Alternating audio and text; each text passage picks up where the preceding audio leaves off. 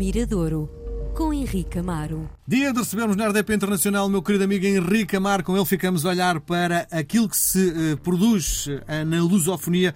Henrique, viva, boa tarde. Olá, Miguel.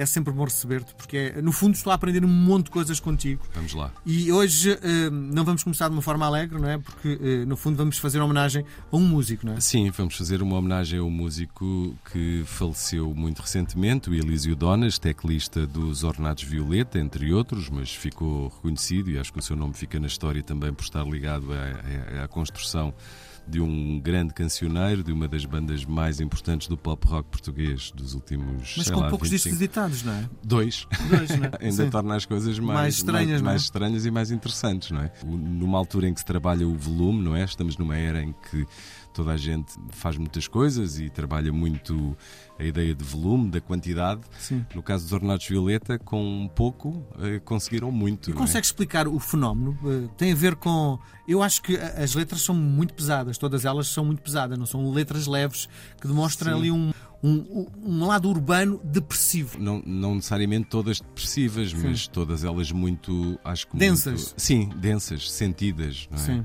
Agora, eh, para explicar, acho difícil. Tanto é que foi uma altura em que o cantar o, o pop rock em português estava muito. Temos que lembrar quando é que os Ornatos aparecem. Não é? Os Ornatos aparecem na década de 90, onde na altura, em português, o que estava mais. Havia os Delfins, os Santos e Pecadores, quer dizer, havia uma linhagem de pop rock que não era. Bonitinho, não era? Sim, que não era necessariamente uma coisa rock, não é? Sim. Os chutos estavam a atravessar uma fase também mais, mais em baixo, os Mão Morta continuavam iguais a si próprios. O cantar em português na década de 90 ficou entregue ao hip hop. O hip hop é que os da Não é Weasel, um bocadinho dos Clã, mas os Clã também na década de 90 sem o impacto que tiveram posteriormente. E também é uma coisa limpinha, não é?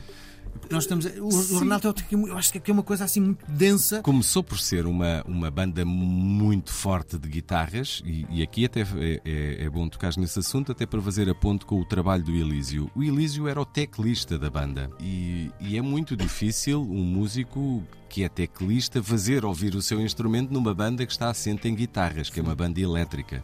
É difícil é- é ocupar aquele espaço e depois nas canções E brilhar. e, e brilhar e ouvir, uh, escutar-se bem o trabalho que tem do ponto de vista de arranjo, do fundo do seu desempenho.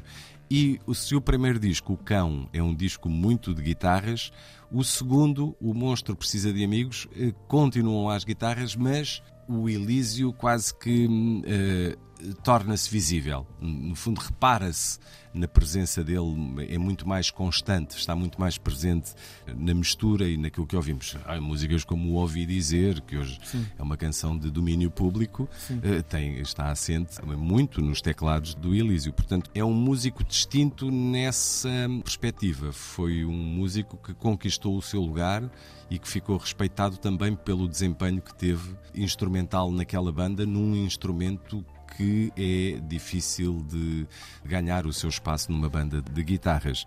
Pessoalmente, como é que ele era? Não, não, não É, era- por acaso era uma pessoa extremamente amável, simpático, um tipo muito generoso, solidário, eh, educado, muito inteligente, um tipo que escrevia muito, muito bem. E eu acho que o o Elísio era uma espécie, quase as bandas costumam ter isso na sua formação. Há sempre alguém que é uma espécie de um relações públicas da banda. Acontecia isso com os chutes e pontapés e com, o- com o Zé Pedro, não é? O Zé Pedro também era o relações públicas da banda. E o, o Elísio guarda essa, além de outras, guarda essa recordação dele como.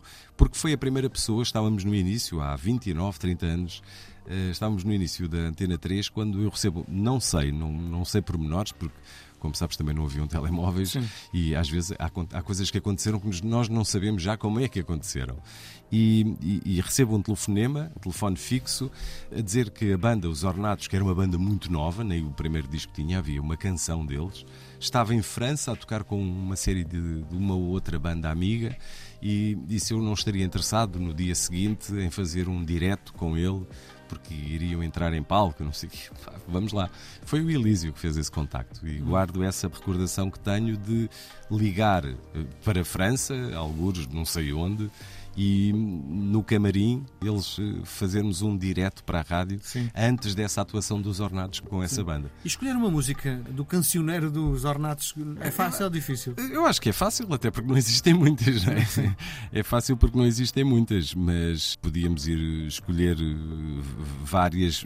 Eu gosto essencialmente, gosto dos dois discos, mas gosto muito do Monstro Precisa de Amigos. Podíamos ir até para uma canção que se chama Coisas, só que é uma canção mais longa. E, e eu decidi escolher para hoje, em memória do Elísio Donas, o fim da canção dos Ornatos Violeta. Chegamos ao fim da canção. E um pouco para dormir. A tarde para voltarmos atrás.